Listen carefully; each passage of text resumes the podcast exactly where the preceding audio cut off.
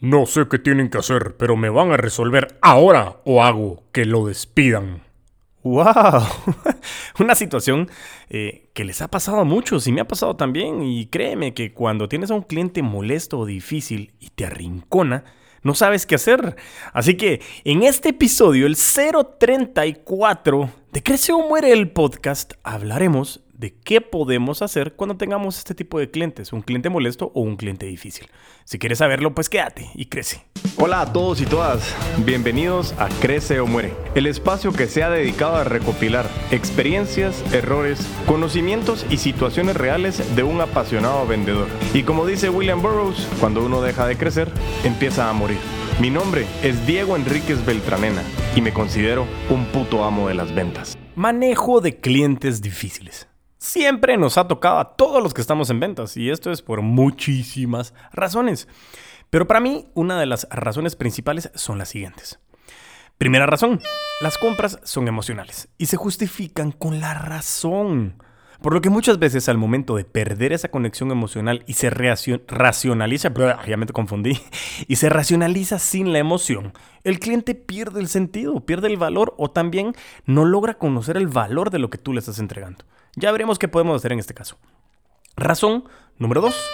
Al estar en el negocio de las relaciones, lo bueno es que tenemos 7.8 billones de maneras de vender. ¿Por qué? Pues porque hay 7.8 billones de personas en el mundo, actualizado según el censo del año pasado. Pero cada una de las personas que existen en el mundo tiene una percepción distinta y no es necesariamente igual a la mía. No todos tienen la misma gestión emocional. Ahora imagínate en el momento de que no están de acuerdo con un tema. Ya veremos también qué podemos hacer con este punto número 2. Y la razón número 3, y por último, ya que la mayoría de problemas en el mundo de verdad surge por una mala comunicación. Ya que todos interpretamos las comunicaciones con un compadre que tenemos al lado que se llama el ego. Y como dice el chino Enríquez, el ego es conocido como ese mono con hambre, eh, que nos quiere hacer sentir como que siempre es en contra de nosotros, la víctima, o que siempre tenemos la razón. Y por eso hay que estar conscientes en este mundo de lo que estás haciendo, tanto como cliente, pero sobre todo nosotros como vendedores y como vendedoras, putos amos y putas amas de las ventas. Así que sin más, sigamos adelante con este episodio que me tiene realmente muy emocionado.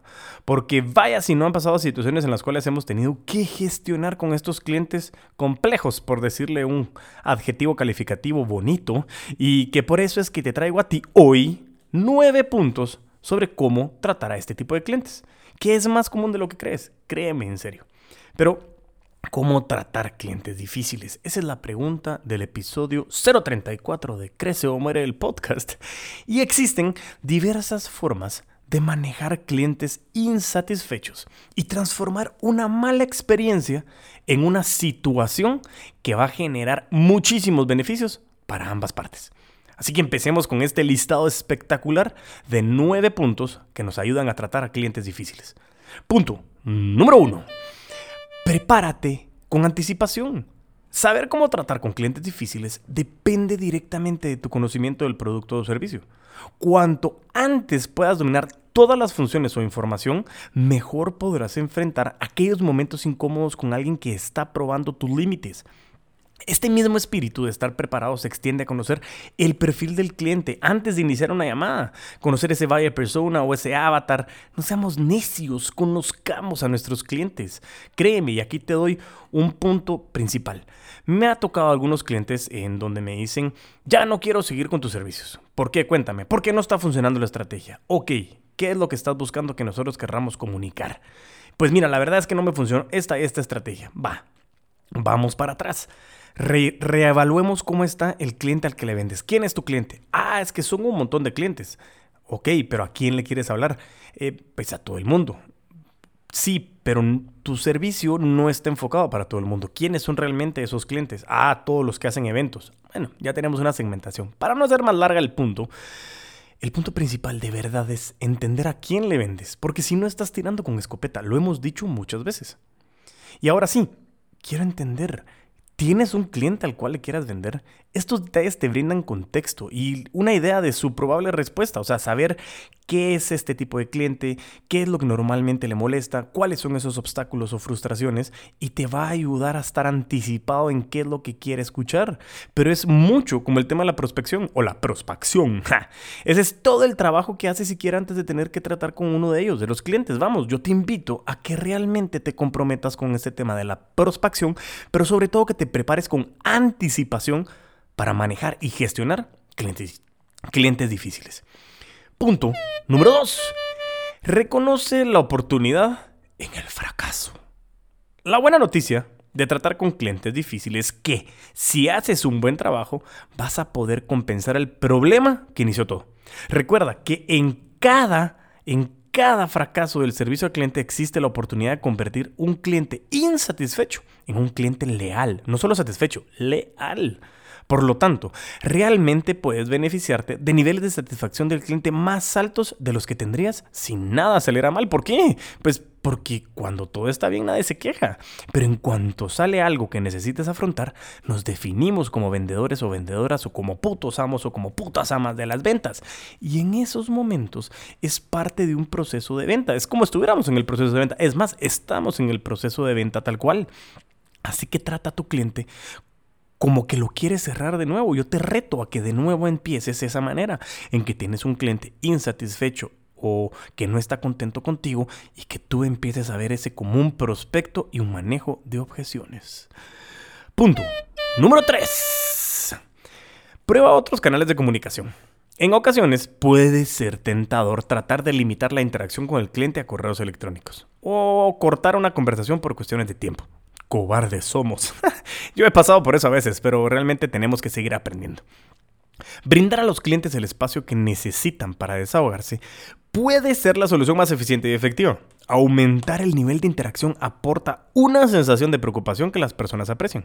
Y es una muestra de que te estás tomando en serio su problema. Los clientes quieren tener el espacio que necesitan para desahogarse y saber que están siendo escuchados. Y depende de cada cliente cuál sea el mejor canal. Por eso es importante, como en el proceso de ventas, el querer convertir a un prospecto a un cliente, que sepas cuál es el canal ideal para tus clientes. Así puedes hacerles saber que están siendo escuchados, porque no todos te quieren hablar por correo, no todos te quieren hablar por WhatsApp, no todos quieren que los llames. Aprende a leer. ¿Te recuerdas cuando hablábamos de calibrar? Pues tenemos que entender cómo es ese canal de comunicación. Punto. Número 4. Adapta tu enfoque a la personalidad del cliente. Todos tenemos personalidades diferentes y lo mismo ocurre al tratar con clientes difíciles. Una forma de mejorar las interacciones es adaptar tu enfoque a su enfoque. Comienza identificando la personalidad de cada cliente y ofrece una solución que se adapte a la forma en que le gusta resolver problemas. Como te dije anteriormente y te recuerdas de la calibración, pues corre va de nuevo. Analiza qué canal de comunicación es el ideal y calíbrate para emanar empatía, como te digo. Lo que quieren los clientes complejos, molestos o difíciles es ser escuchados y entendidos. Y te lo aseguro, te lo juro, que yo me he dado cuenta que muchos clientes llegan a pelear porque no tienen nadie más que los escuche. No es broma. De verdad, cuando comienzas a hablar con estos clientes molestos o difíciles y comienzas a llevarlos, a entenderlos, a escucharlos, en su momento se convierte en una sesión de coaching o de psicología, en donde comienzas a escuchar muchos de los problemas y que en su momento puede ser algo bien sencillo, pero como tienen muchísimos problemas, tienen una falta de comunicación en su entorno, en ese momento explotan. Entonces puede llegar a ser que el problema no sea contra tu servicio, producto, tu empresa y ni siquiera contra ti como una persona individual, sino sencillamente fue la gota que derramó el vaso y decidieron explotar contigo. Así que es importantísimo que calles y escuches qué es lo que está sucediendo. Sigamos creciendo, porque si no, nos vamos a morir. Punto. Número 5. Encuentra tu equilibrio entre empatía y límites. Ojo, Incluso si tienes un enfoque establecido para tratar con clientes difíciles, no es tarea simple tener que experimentar un lenguaje en que se les pasa las palabritas, ya se ponen algo groseros los clientes o groseras. Y, y sí, hay personas que gritan, que amenazan con hacer que te despidan, como cuando iniciamos este episodio.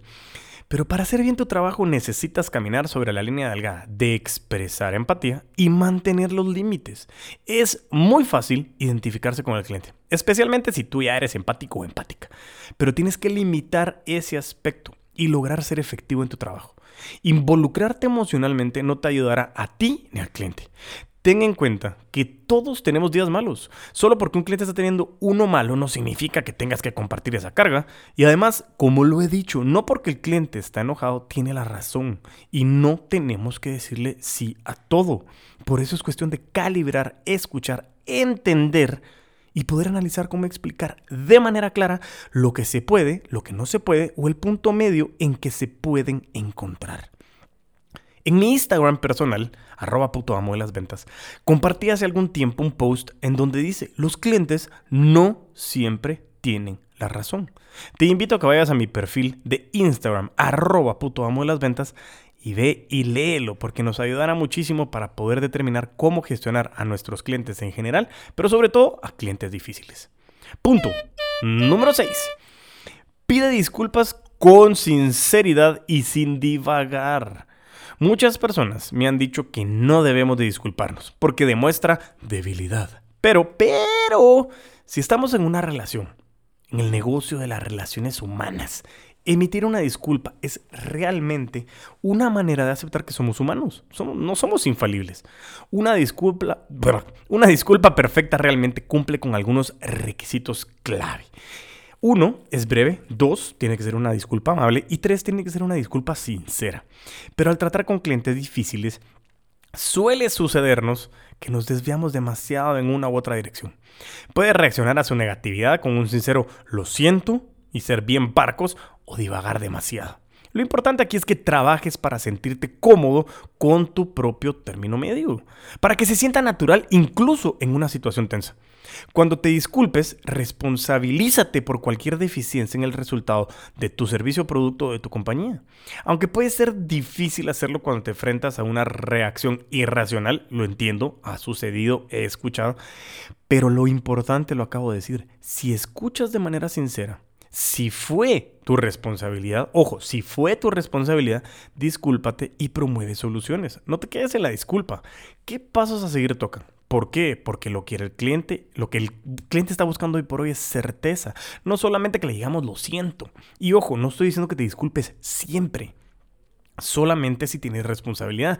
Si la responsabilidad no es de tu empresa o de tu servicio, acompaña al cliente a poder explicarle de manera clara, calibrada en su canal de comunicación, qué es lo que sucedió, qué es lo que esa persona esperaba para poder llegar al punto de entendimiento.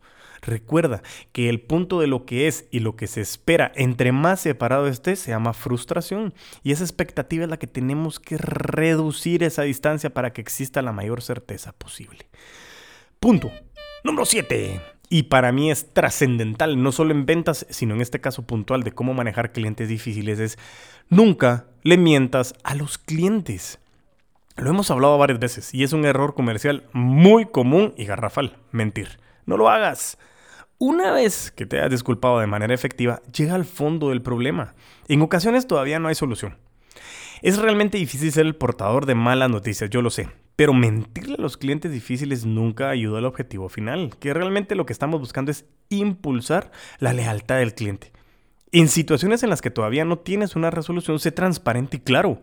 En última instancia, los clientes quieren saber que estás haciendo un esfuerzo sobrehumano para satisfacer sus necesidades a largo plazo y que estás dispuesto a realizar un seguimiento hasta que eso suceda. Tienes que entregarte a la relación con tu cliente. Punto número 8. Apóyate en tu equipo de trabajo.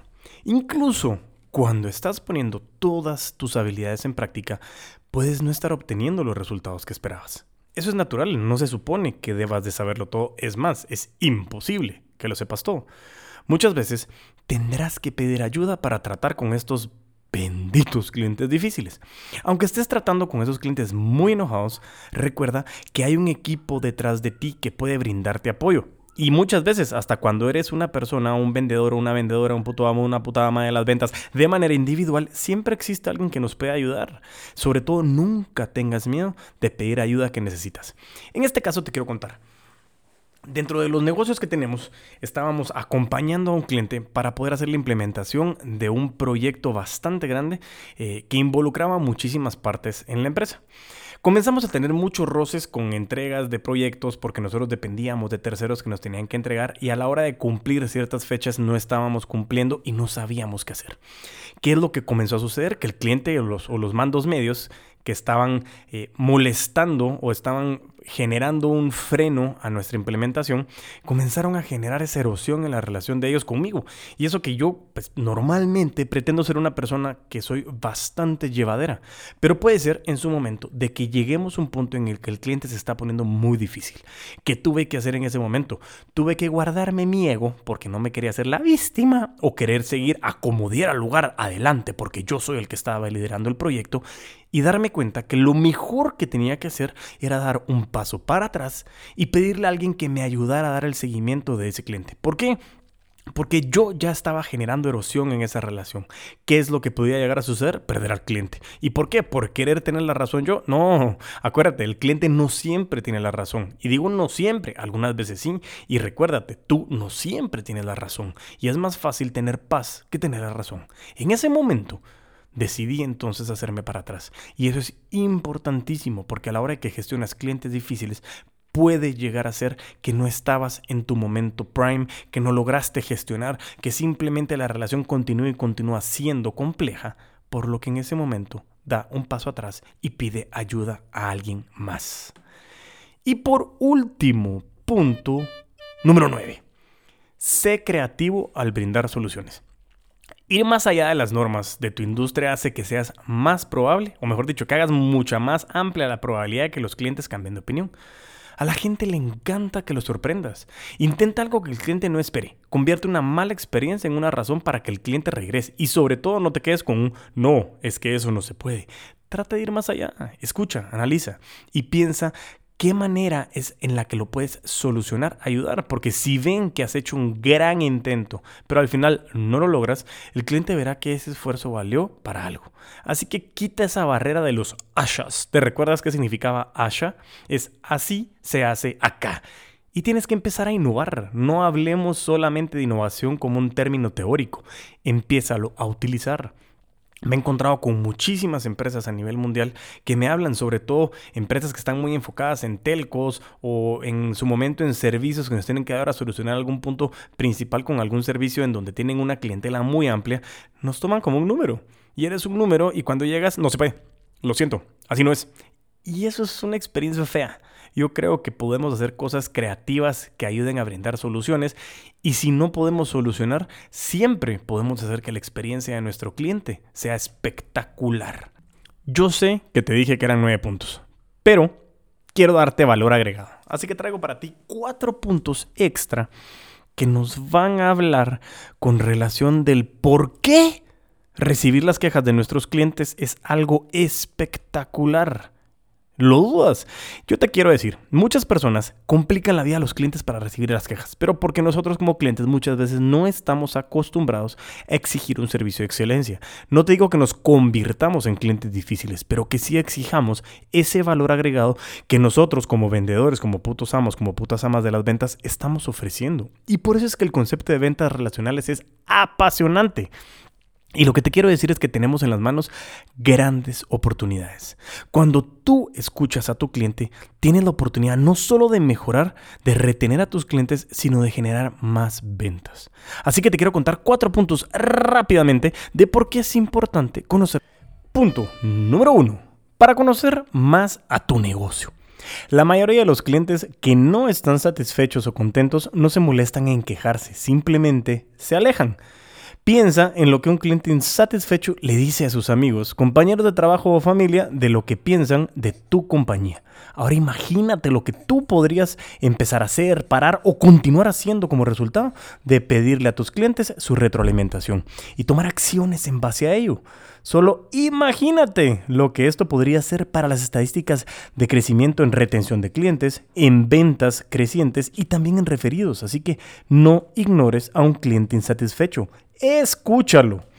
Punto número dos, para que el problema no trascienda ni se haga más grande. ¿No has escuchado muchas veces que algunos clientes cuando quieren encontrar la solución de algún problema le dicen, si no me resuelves entonces lo subiré a mis redes sociales? Pues bien, Dicen que las malas noticias vuelan y una mala atención o servicio irá rápidamente de boca en boca, lo cual es terrible para tu producto, servicio o para tu empresa. Y como sabes, el Internet ha hecho que este fenómeno sea aún más peligroso. Así que hoy en día es esencial arreglar los problemas que tus clientes tienen antes de que estos los publiquen en alguna red social. Pregúntales cuál es su problema lo antes posible e intenta resolverlo. Y todo se resume en escuchar a tu cliente. No solo por evitar que se conozca algún problema, sino porque de una manera sincera lo quieras resolver. Punto número 3 para enfocarnos a lograr la satisfacción exponencial del cliente. Si el servicio al cliente realmente es importante para ti y lo demuestras, cada vez que puedes preguntándole a tus clientes cómo puedes mejorar, vas a lograr que tus empleados estén enterados de cómo sus acciones impactan en la satisfacción del cliente. Es importante que todos conozcan lo que los clientes piensan de la calidad de servicio que ofrece tu producto o servicio, mejor dicho, tu empresa, como sea. Así que lo mejor es que involucres e informes a todas las personas que trabajan contigo para que todos estén enterados de la importancia de tener una cultura, un viaje cultural centrado en el cliente. Comparte la experiencia de compra de los clientes con tus empleados, con tu equipo de ventas, porque eso te va a dar mucha anticipación. ¿Te recuerdas en el punto de la anticipación anterior? Lo puedes incluir en tu playbook de jugadas de éxito y de errores a no cometer. De verdad, empieza a traer al cliente a una experiencia, a un customer experience, como lo vimos en el episodio anterior. Aquí está Ignacio saludando. Y por último, el punto número 4. Para hacer crecer tu negocio. Si quieres construir un negocio extraordinario, tienes que solicitar las quejas del cliente y solucionar sus problemas. Muchas empresas trabajan para mantener a sus clientes actuales. Con el tiempo, los procesos, el nuevo personal, los cambios en el mercado cada vez se te hace más complejo que te puedas mantener centrado en el cliente. Las mejores empresas de verdad nunca pierden de vista lo que sus clientes realmente quieren y obtienen muchísima información, insights que necesitan haciendo investigación de mercados. Es inteligencia de mercado, como bien lo decía el chino Enríquez en el episodio 011 de Crece o Muere el podcast. La gestión comercial consta de ventas, mercadeo e investigación de mercado. Si no has escuchado este episodio, corre a escucharlo. 011 de Crece o Muere. Así que escucha a tus clientes constantemente. Toma en cuenta que los consumidores cambian de actitud ante la gran cantidad de estímulos a los que están expuestos. Si por ejemplo haces encuestas online regularmente, podrás conocer más a tu audiencia y empezar a hacer esos cambios poco a poco y mantenerlos felices con tu marca, producto o servicio. Y ni siquiera tienes que gastar tanto recurso. Hay muchísimos recursos gratuitos como Monkey Survey, las propias redes sociales, Google Forms, entre otros. Recuerda, mientras más retroalimentación solicites, más podrás adaptar tu servicio a lo que los clientes realmente quieren y necesitan, con el fin de pensar como lo hablamos, como el pez y no como el pescador. Recuerda lo que hemos hablado en episodios anteriores. Así que hagamos un mega, ultra, hiper nave de resumen de lo que vimos el día de hoy. Vimos nueve puntos para manejar a tus clientes difíciles. 1. Prepárate con anticipación. 2. Reconoce la oportunidad en el fracaso. 3. Prueba otros canales de comunicación. 4. Adapta tu enfoque a la personalidad del cliente. 5. Encuentra tu equilibrio entre empatía y límites. 6. Pide disculpas con sinceridad y sin divagar. 7. Nunca le mientas a los clientes. 8. Apóyate en tu equipo de trabajo. 9. Sé creativo al brindar soluciones. Y vimos cuatro puntos del por qué es genial, espectacular escuchar las quejas de tu cliente. 1. Para conocer más tu negocio. 2. Para que el problema no trascienda ni se haga más grande. 3. Para enfocarnos en lograr la satisfacción exponencial del cliente. Ya me trabé. Y cuatro, para hacer crecer tu negocio. ¡Wow!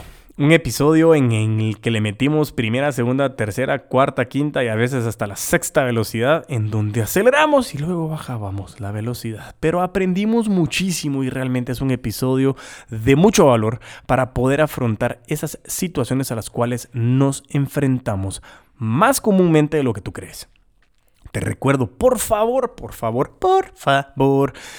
Comparte contenido con nosotros, cuéntanos tus historias, síguenos en nuestras redes sociales, en Facebook, en, en, LinkedIn y también en YouTube como Crece o Muere Podcast, eres el puto amo de las ventas. Y también sígueme a mí en mis redes sociales como arroba puto amo de las ventas en Instagram, en TikTok y en Twitter.